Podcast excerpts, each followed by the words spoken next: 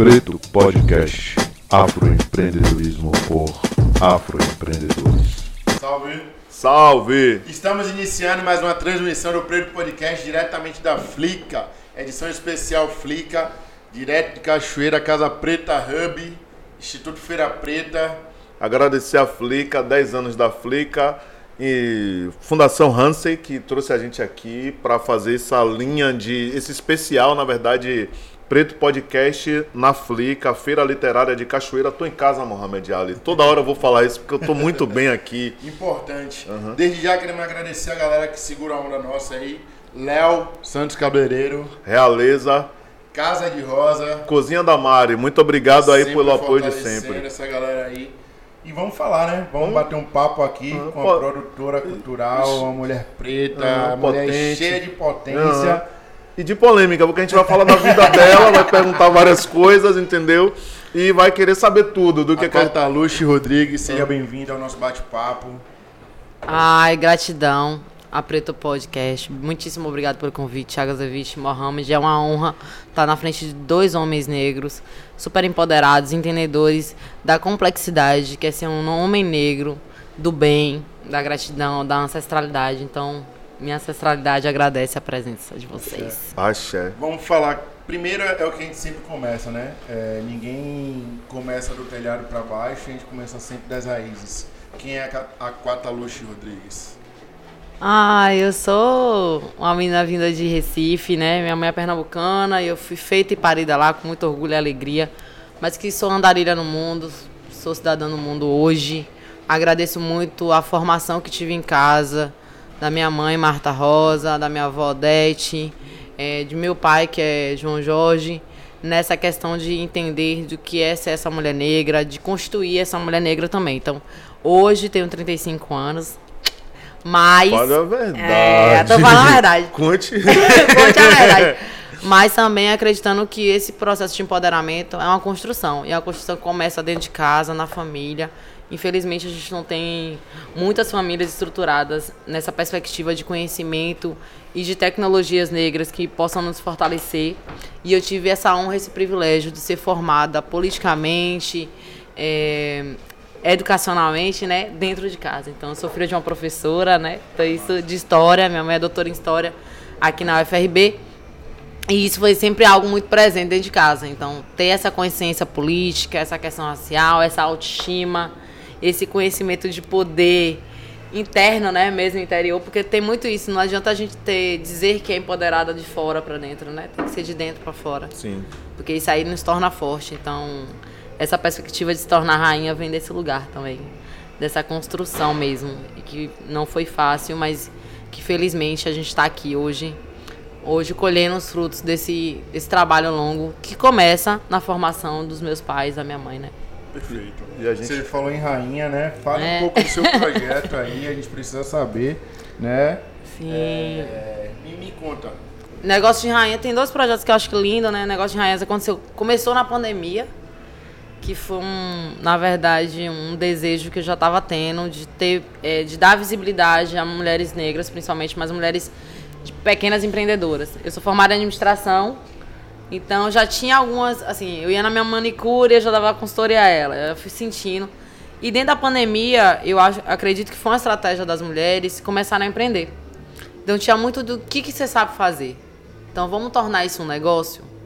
Né? Então o negócio de rainhas nasce desse lugar e desse lugar também que sempre me incomodou, o lugar de visibilidade. Então mulheres que já eram rainhas, mas que dentro do que eu entendia que era ser visibilidade, não acontecia. Então, por exemplo, na live eu chamei Negra Joe, por exemplo. Negra Joe é um, uma referência de transista a nacional.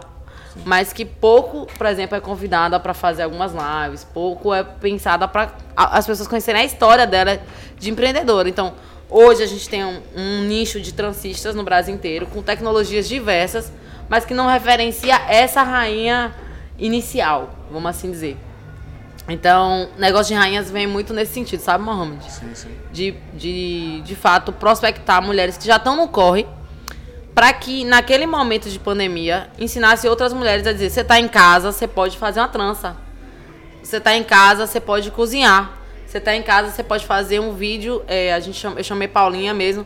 Paulinha fez meio que com humor, né? Então. Massa. É, Eu vi essa live. é, então, assim, o que era meio que com humor? Era pensar que você tá dentro de casa, você pode fazer um curso online de maquiagem, de automaquiagem, que naquele momento pandêmico lhe ajudou na perspectiva de autoestima, de se perceber outra, muito pensando nessa maquiagem negra também, que não tirava seus traços, né? né? Fortalecia, na verdade, seus traços. Então, pensando nessa, nessas tecnologias que naquele momento pandêmico era necessário, empreender para a mulher negra foi um grande caminho. E para as mulheres periféricas também. Então, quan- quando eu trouxe mulheres que já estavam empreendendo antes, que já tinham suas tecnologias, fortaleceu outras mulheres a dizer: eu estou em casa, eu posso fazer. Tô ligado. Tem, uma, tem uma, uma coisa que vo- você veio falando assim sobre a formação de casa. E a gente vai. hum, Vou repetir de novo, que a gente faz o papo aqui, vai lá, vai lá frente, depois a gente volta de novo. Sim. Mas como você estava falando de casa, e aí, quando você fala de se perceber rainha, a gente também não. Tem alguns que têm a oportunidade de, de se descobrir negro, ou de descobrir negro em casa. Sim. Não tem aquela surpresa. Você vive como uma pessoa negra, vive como uma rainha, vive como uma mulher. é, com uma mulher potente, com um homem potente, que pode somar para sua comunidade. É, seus negócios sempre têm a ver com a comunidade negra, sempre tem a ver com as mulheres. Como é que você traça a, a sua ação? É, por causa de casa, o que é que te influencia para você fazer também? É, eu oficialmente entrei num. Assim, comecei a militar com 12 anos de idade, né? então eu já tô completando em 23 anos de militância. E comecei a trabalhar com 15, então tô com 20 anos de carreira, né? É, e eu penso que foi muito vendo, né? Minha mãe já era presidente, minha mãe foi a primeira mulher a tocar maracatu em Pernambuco, por exemplo, né? Ela é a primeira presidente de bloco afro, de uma- afoxé, que é o Alafim Oyó, que é o segundo afoxé de Pernambuco. Minha tia Cristina foi a primeira presidente do Olodum. Então foi um pouco dentro de casa que eu vi que essas mulheres estavam fazendo coisa por nossa comunidade que era muito diferente. Sim. Então, quando eu começo a militar, eu já venho dessa militância de ser feminista, por exemplo. Já tive essa educação feminista dentro de casa, né? Sim. Minha mãe e minha tia já eram mulheres feministas, que já eram mulheres reverenciadas a nível nacional. Convivia com Luísa Barros ali, convivia com Valdeci Nascimento, né? Wanda Sabarreto. Então, tinha um clã de mulheres ali ao meu redor que fortaleceu exatamente essa formação de também, e é bem importante dizer isso, que não só de convivência, não era só orgânico, mas era também, vai estudar. Vai ler, né? Então, Sueli Carneiro, assim, você tá do lado criar. do Sueli Carneiro, mas vai ler meu livro, sabe? Va- Vai Vai, ler- buscar, é, vai- ler, vai procurar. Tinha muito essa exigência, assim, de que se vai militar, já era atleta na época, por exemplo, jogava vôlei. E tinha esse negócio, assim, eu me lembro de, de Luísa falar pra minha mãe assim. É. Puxa, vai ser jogadora de vôlei? Como vai ser isso, assim? É isso? É esse caminho que a gente tá trilhando aqui? e eu dizer, eu dizer, "Eita." E se for, é assim, você vai jogar vôlei, mas você também vai ter que estudar aqui, qual a faculdade que você quer. Tem um caminho aqui, negona. Não pensa que é só essa coisa da vaidade, da beleza, de ser. Eu acho, Thiago, que a gente vem de uma geração que, por exemplo, esse glamour de ser negro, esse glamour de ser mulher preta, empoderada, tá acontecendo agora. Mas antes ninguém queria ser mulher preta, ninguém Bacana. queria ser rainha. Homem A negro, gente uhum. constituiu esse lugar de clã, a gente constituiu esse lugar de realeza, sabe? Uhum. E a nossa realeza não vem dessa realeza britânica, né, monárquica. É uma, é uma realeza que contempla ancestralidade, conhecimento em relação à sua saúde. Saúde é essa mental, física. Então eu sempre falo para minhas rainhas assim: o nosso clã tem que se cuidar. Como é que eu tenho um clã de rainhas, de mulheres potentes, e eu não vejo que a outra mana que tá militando tá adoecida? Sim. Tá sofrendo algo que a gente não tá dando conta. Pera aí, a gente- nosso clã tem que vir aqui. Então, se uma é enfermeira, vai ter que cuidar da outra. A uma tem filho, vai ser madrinha, sabe? Aqui, ó, vai ficar com titia. Porque foi assim também que eu fui criada nesse meio. Então, não dá pra criar filho sem uma aldeia, né? E no nosso caso, a nossa aldeia, nosso clã é que nos fortalece. Então, se tornar reis e rainhas, né, não é algo também banal, Mohamed, no sentido de é só ser coroado, é só nascer num berço de ouro. Não é isso, é conquistar. É conquistar, é provar É pra nossa a sua. e é provar para nossa comunidade também o que você falou nisso, que é a nossa contribuição para o comum, né? Não há uma contribuição individual. Muitas vezes tinha, eu ouvi assim, Você é muito nova. Que é isso? Não pode falar assim, não. Para aí, calma. Eu Ainda vai cheguei. chegar a sua vez, É, vai chegar a sua calma. Fique aqui de ouvinte, minha linda. Fique aqui, ó. É só ouvindo. É só fazendo a ata. Quando eu entrei na igreja, eu não podia falar. Porque tinha um momento de que quem era que era aquela formação lá atrás, que Edson Cardoso colocou, todo mundo colocou. E eu achei massa. Que é, você chegou num movimento, minha linda, você fica ouvindo. Você escreve a ata. Depois, Você quando ajuda. você lê esses É livros aqui. É. Mas é uma hierarquia baseada em conhecimento. Uhum. Então não fica também pessoas falantes de falas Aleatórias. vazias, que não contribuem, que não agregam. Então quando você ia, por exemplo, uma ação na Ceilândia, né? A gente ia fazer formação na Ceilândia no sábado. Para chegar a fazer formação na Ceilândia, eu tinha que fazer a formação interna do grupo do Enegrecer. Então por que, que, que, você vai falar pro outro? Você tem que ter uma responsabilidade de fala. Desse Tem conhecimento. verdade naquilo, Isso, e- você já tem posse daquela construção. e essa fala sobre de ir lá atrás e voltar é importante por conta disso. Porque tem muito conhecimento que a gente aprende em casa. Teve pessoas que tiveram a alegria, como eu, de se tornar negro, né? Por exemplo, eu tenho a experiência de, De que. ser negro, não se tornar, é, né? não se tornar. E assim, por exemplo, eu tenho uma coisa que é interessante. Eu fui rasta, né? Eu tive dread durante muito tempo. E eu virei racha num momento que ninguém queria ser racha, né?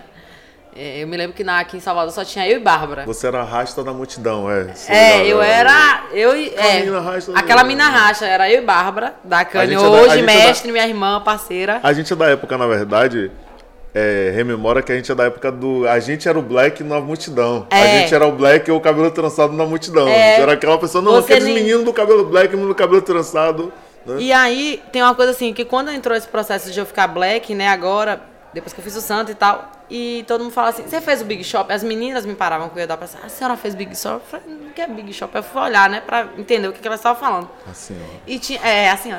E tinha esse lugar de. É, porque quando você vai, né, fazendo isso muito tempo, termina acontecendo. É, e tinha esse lugar que as pessoas falavam assim: Como você nunca alisou o cabelo, Luxa? Eu nunca alisei o cabelo porque minha mãe já era uma mulher militante, que dentro da minha casa, eu tenho 35 anos, nunca alisei o cabelo. Isso é, assim. Raro. Muito, muito raro, A muito gente difícil. bateu um papo com, com uma menina aqui, é, Winnie. Sim, Winnie. Winnie, Sim. E o livro dela é maravilhoso.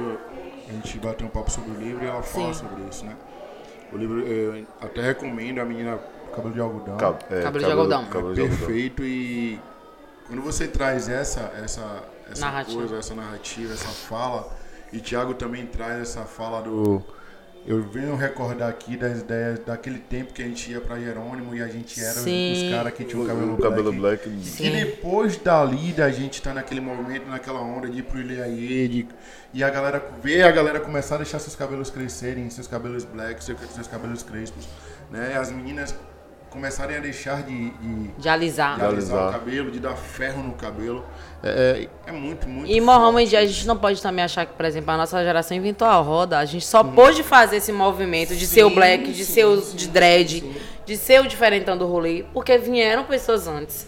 Que já fizeram esse movimento, entende? E também porque são referências pra gente, Sim, né? De a gente a gente entender convivia. que é possível de conviver com essas pessoas, as- nossos pais e mães, né? Sim. Dentro de casa, mostrando pra gente que, é nesse- que é, não era só estética. Sim. Era né? poder. Era o poder da parada, tá ligado?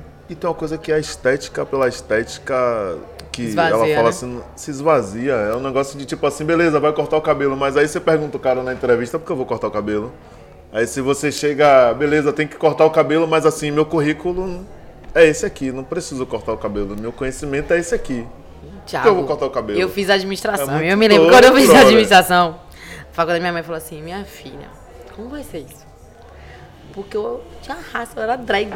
Preta em Brasília. Minha mãe falou assim: Não vai conseguir emprego em lugar nenhum. não. Vai conseguir emprego em lugar nenhum.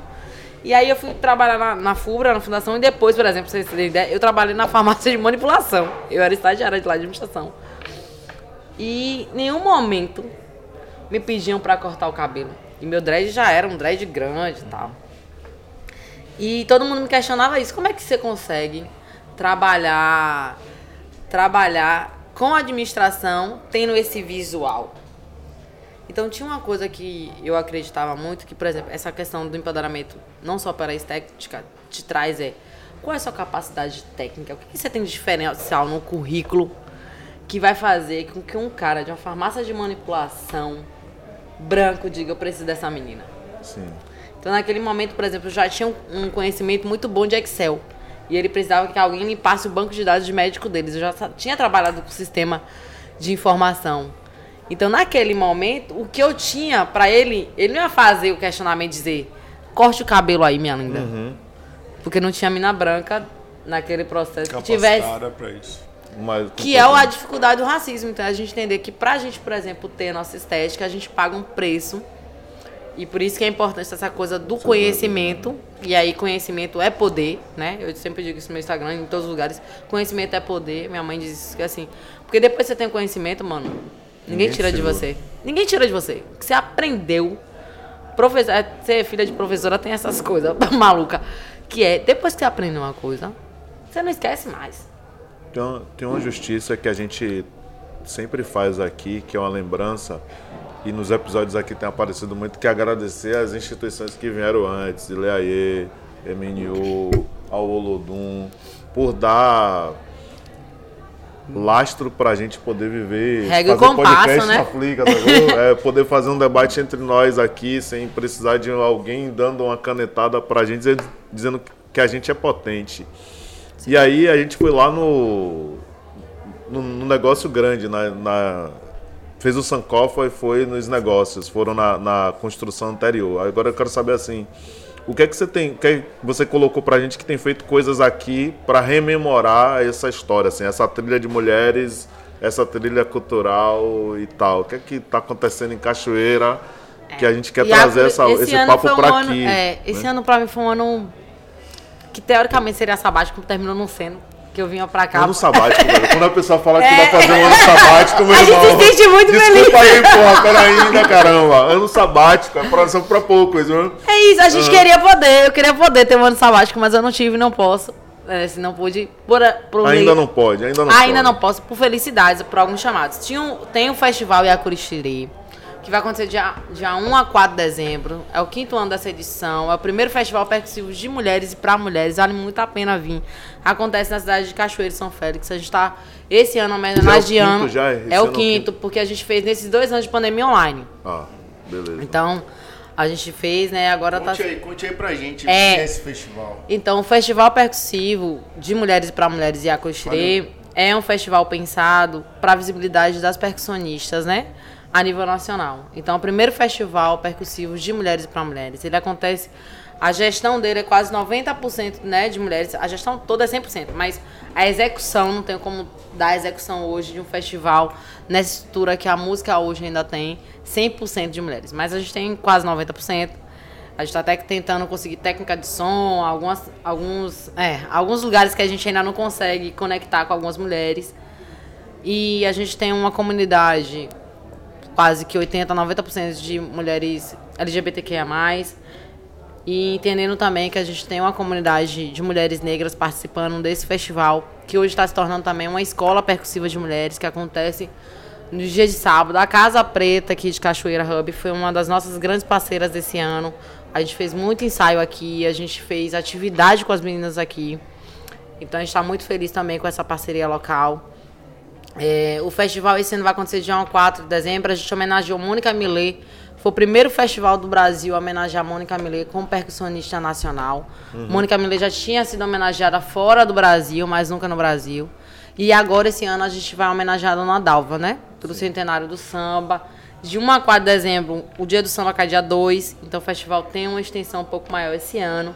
A gente continua com as mesmas dificuldades de todos os projetos se iniciando, mas de todos os projetos negros e principalmente de mulheres negras, que é a possibilidade de conseguir patrocinadores. Então, vocês, senhores marcas, por gentileza, né? Nós não queremos só ser consumidoras de absorvente, de leite, de fralda. As mulheres negras consomem isso também. De Mas, maquiagem, de maquiagem, de carro, perfume, de- de carro. Eu também dirijo carro de joias, mas a gente tá- quer também que essas marcas contemplem é, projetos como esse, né? Projetos que acreditam e empoderam mulheres reais.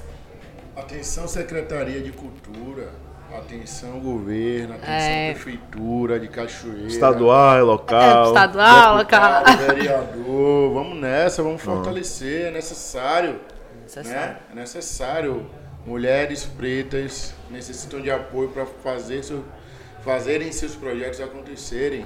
A gente, a gente falou no off, mas você não falou aí. Como é que começa o festival? Como é que, de onde é que parte essa, essa iniciativa do festival? Então, essa iniciativa começa literalmente dentro de casa. A gente tava com Ana Magalhães.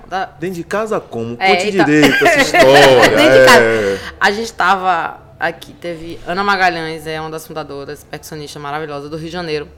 E é sobrinha de Denise, tava, tava Denise Ribeiro, professora, fundadora da Cruz Tirei, gratidão, minha tia, pelo, por esse projeto lindo, uma mulher de Ogum. E estávamos em casa pensando assim, como é que a gente faz? Minha mãe sempre tá com essa memória, né? Como é que De- chama o complexo lá de moradia de vocês? é, tem um condomínio. o condomínio. Condomínio da mulher preta aqui em Cachoeira. Não vou entregar esse rolê, Uhum. mas é a casa das mulheres. As casas Um da mulher. palácio, um É o palácio. palácio de Grayskull. Tá todo mundo lá. E aí, é, a gente tava lá em casa, e Denise, a gente fala assim, qual é o lugar que a gente encontra mulheres percussionistas? Porque Ana é uma percussionista mais recente, né? Minha mãe é um pouco mais antiga. Mas qual é o lugar que a gente pode vencer a música sem essa pressão, sem o machismo, sem esse lugar de que a gente é De mulher. bruta. Não, e que a gente tem que saber já tocar. Qual é a ideia da Cruz? Você, a mulher não, não precisa saber tocar nada, ela só quer. Ela pode só ter o contato com o instrumento, por exemplo. As oficinas do Cruz Três têm essa perspectiva. De você ter o contato com o instrumento, de você se conectar com outras mulheres, de você ter um momento de lazer. A gente Até uma acredita. forma de terapia, né? Sim, muitas mulheres, é, a gente tem muito essa relação, né, a de ser um lugar de prazer, né? De autocuidado. Então, os ensaios que a gente tem, a gente leva as frutas. As mulheres que têm filhos podem levar suas crianças. Então, nessa ideia muito coletiva, mas também muito é, de criação de música, mas muito nesse lugar de relaxar também. Porque a gente, mulher, já tem, é, já tem muitas demandas, entendeu? Então a gente queria também um lugar que, as, por exemplo, as oficinas fossem com percussionistas tops a nível nacional, porque tem muita percussionista boa que a gente não, não consegue ter conexão com elas, por exemplo, juntas, né? No último festival, só pra vocês terem ideia, presencial, a gente não tinha grana, foi feito assim, coletivamente, no nosso condomínio, nas duas casas. Ficou assim, por baixo, juro a você, assim, 30 mulheres. Foi uma vivência, assim, enlouquecedora, mas foi lindo. Assim, imagina a rua que você tem. E, e era interessante, porque como todo mundo era da música, tinha gente que cantava, tinha gente que tocava. Então você acordava de manhã, uma tava com pandeiro, a outra tava cortando a fruta. Sabe? Então, uma, divisão de tarefas mais. É uma coisa Mais- orgânica, né? É, e com lazer. Então, assim, eu me lembro que teve um. No último dia a gente fez um pagode, assim. Que o povo da rua começou a vir. O festival já tinha acabado, a gente já tinha entregado o que a gente tinha que entregar. E o, o povo, a gente precisou fechar o portão da casa, porque todo mundo da rua foi vendo, porque um monte de mulher tocando uma mesa gigante, 30 mulheres tocando samba. Então, disse assim, é pagode. E a gente, não, É festa, é é festa, festa. gente. É festa, porque também tem esse lugar que a gente acredita que a gente pode fazer algo que seja sério, comprometido, mas que também tenha dado ao direito da gente, principalmente a gente mulher, de lazer. Isso é uma coisa que a gente tem batido muito bem, as- o, o movimento de mulheres negras, que é o bem viver. Então a gente tem que sair desse lugar de que mulher negra é guerreira, que ela faz tudo, que ela não se cansa. Minha gente, a gente se cansa demais. Demais. E a gente faz coisa demais. E cada coisa, eu digo isso para as mulheres, cada coisa que a gente fizer tem que ser reconhecida. Então, eu peguei o copo, reconheça. Eu levantei o copo, reconheça. Porque senão a gente levanta tudo, faz tudo, e no final todo mundo esquece nosso nome.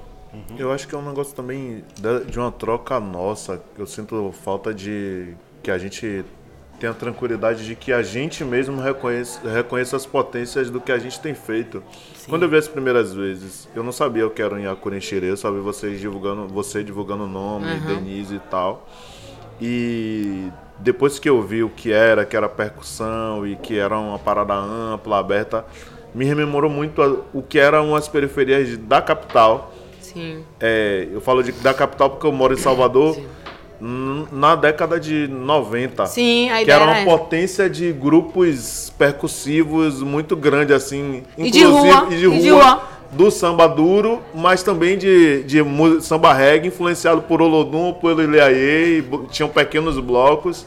E quando você chega ao ano, os anos 2000, uma parte assim, que a tecnologia entra, ou que essa coisa do glamour e dessa pressão de ter uma qualidade percussiva diminuiu.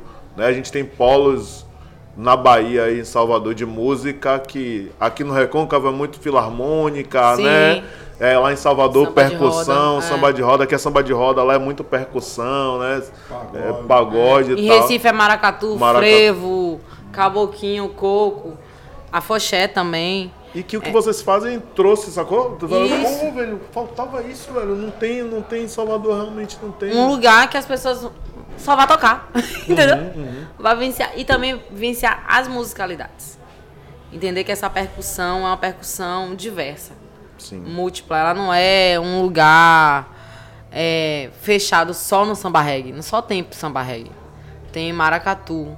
Como é que vai fazer o samba chulo? Como é que vai fazer o, né? O jongo. Porque a gente pode passear pelo esse Brasilzão. Até porque são mulheres do Brasil inteiro, né? É, entendeu? Então a ideia é um pouco essa, de que a gente traga também referências de outros lugares para que a gente tenha essa vivência de percussão diversa mesmo, múltipla. É, você falou disso, desse lugar de ser aberta, né? Eu me lembro que a gente já pegou o ensaio do Leê na rua. É, os ensaios A do gente do- quem, velho? A gente quem não Eu entendi. peguei, a Pera gente, ainda. todos nós. Eu só conheço ele depois da senzala. Você que, tá, você que é da rua, do Barro Preto. Não, não, não, não, não. A gente é do Massapê.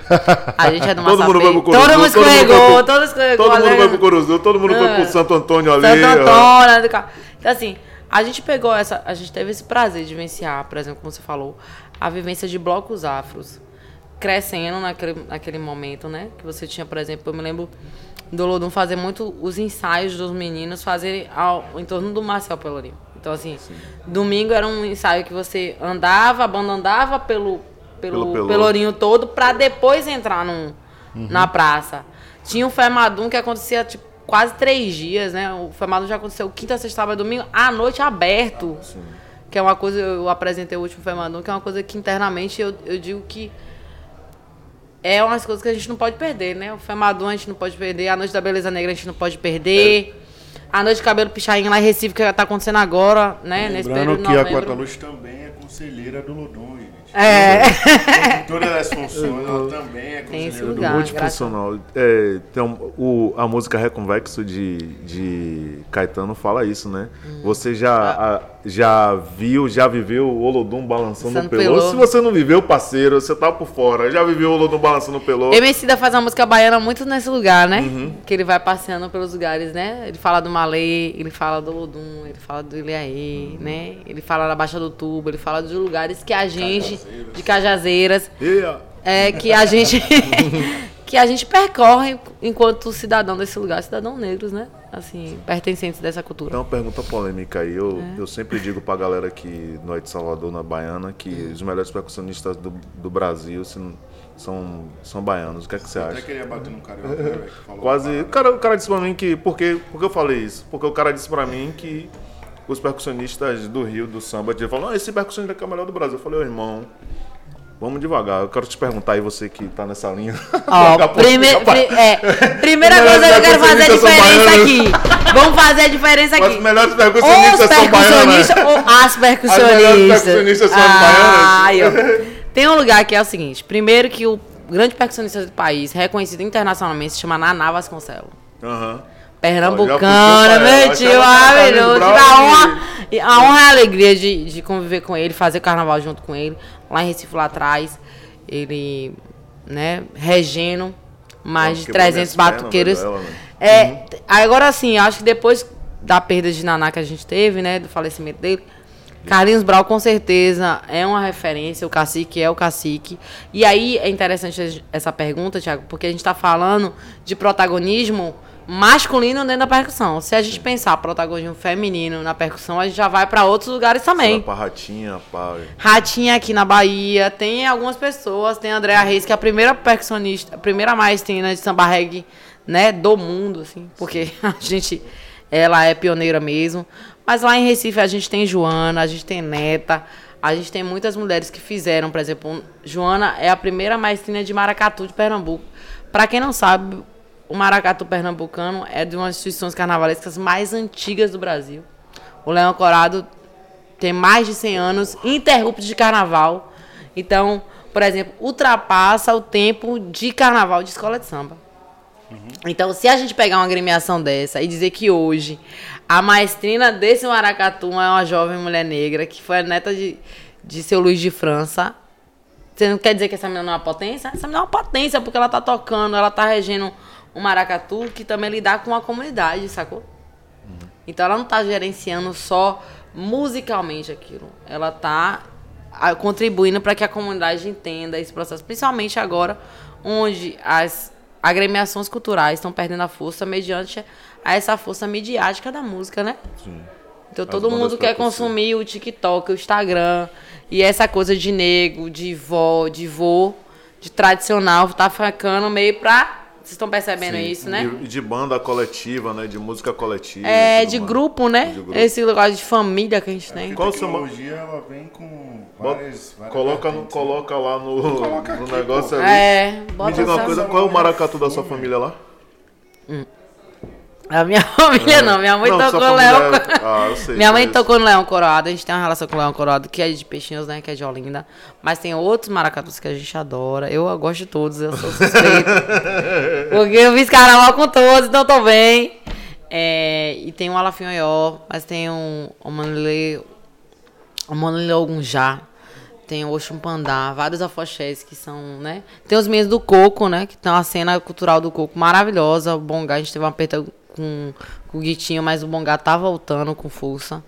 Que é um, um grupo que, por exemplo, conseguiu ascensão na, é, nacional, o Bongá, né? O Bongá conseguiu essa ascensão nacional. Que vem dessa, por exemplo, dessa linha de Cordel do Fogo Encantado, né?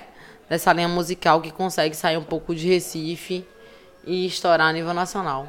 Né? Porque aqui na Bahia eu acho que a gente já tem algumas outras referências de percussão que conseguiram, por exemplo, essa expansão internacional, né? Se a gente tratar de Olodum e Leaê, que começou a achar music, a gente está dando de algo maior. Quando a gente fala de negócios, é, a gente sempre faz uma pergunta aqui dentro do primeiro podcast, que é... A mote, É né? A praxe. motivadora. A É motivadora. praxe, é praxe.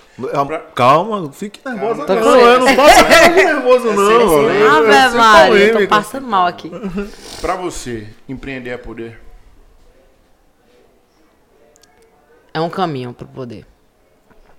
Empreender é um dos caminhos pro poder. O poder tem a ver com simbologia, com força, com conhecimento e com estratégia de vida. A pessoa tem que saber jogar xadrez para ser poderosa. E entender que peça você é. No início você vai ser um peão, depois se torna um cavalo, depois a torre, para depois se empoderar e ser a rainha. A peça que domina todo o jogo, a peça última a cair. E esse é um processo. Então, assim, não adianta só empoderar ou empreender para ser poderosa. Tem que entender a estratégia da vida e do caminho que cada um vai trilhar para chegar no seu poder. E poder tem muito a ver com altivez, com autoconhecimento, com capacidade de potencializar as coisas que já está dentro de você e tirar de dentro de você o que, que te impede de crescer. Então, se tornar poderoso ou poderosa tem muito mais a ver consigo do que com os outros. A Cota Luz Rodrigues. É, já tá, já tá, já tá ligado que vai ter que fazer um documentário aí sobre as percussionistas, né, no Brasil, na Bahia e no mundo. É, menina, a gente já tem umas coisinhas que a gente tá Ah, fazendo. beleza. Se liga. gente- Se gente- Se ligue pra não passar em sua frente. É, Não. tem um documentário lindo, né? Até o documentário baiano, que a gente acabou de, de, de reproduzir para as meninas, contando um pouco da história das percussionistas baianas.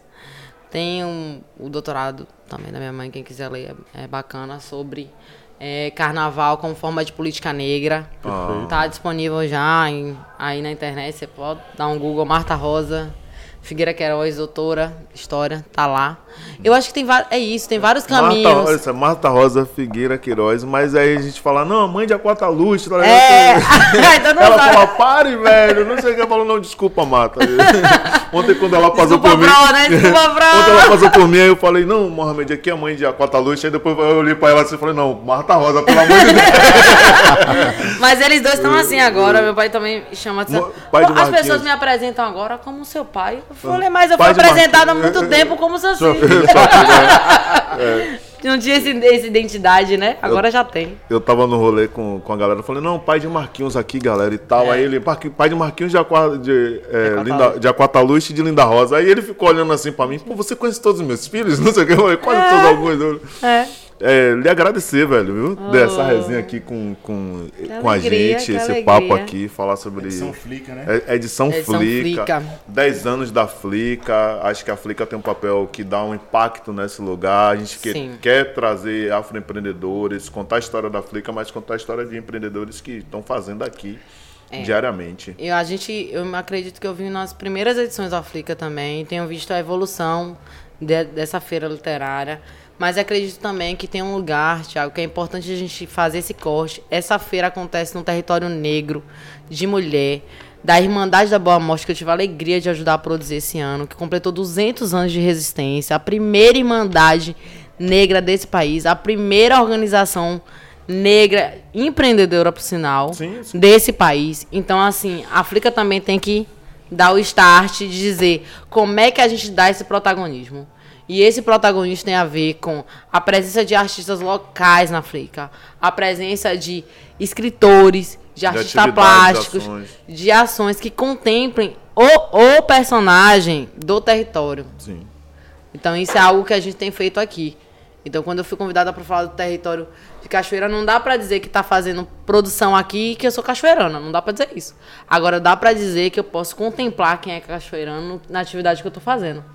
Então, porque senão Cachoeira sempre fica no lugar do cenário e não no lugar da fala, do protagonismo, da presença. Dá- sempre esse do lugar motor, né? de, de trânsito, né? E não é, é. Eu disse assim, se a gente. Se a Bahia é uma. Né, se Salvador, se a Bahia é uma terra de Oxum, a morada de Oxum é cachoeira. Perfeito. Né? Então, assim, não dá pra gente estar nesse território que é extremamente feminino e preto, que essa cidade se mexe desse jeito, né? Que a Irmandade da Mamó, você vê, né? As mulheres É andam na rua e todo mundo se abaixa, pede benção. Tem um totem de representatividade aí. E tá nesse lugar e elas não serem o centro.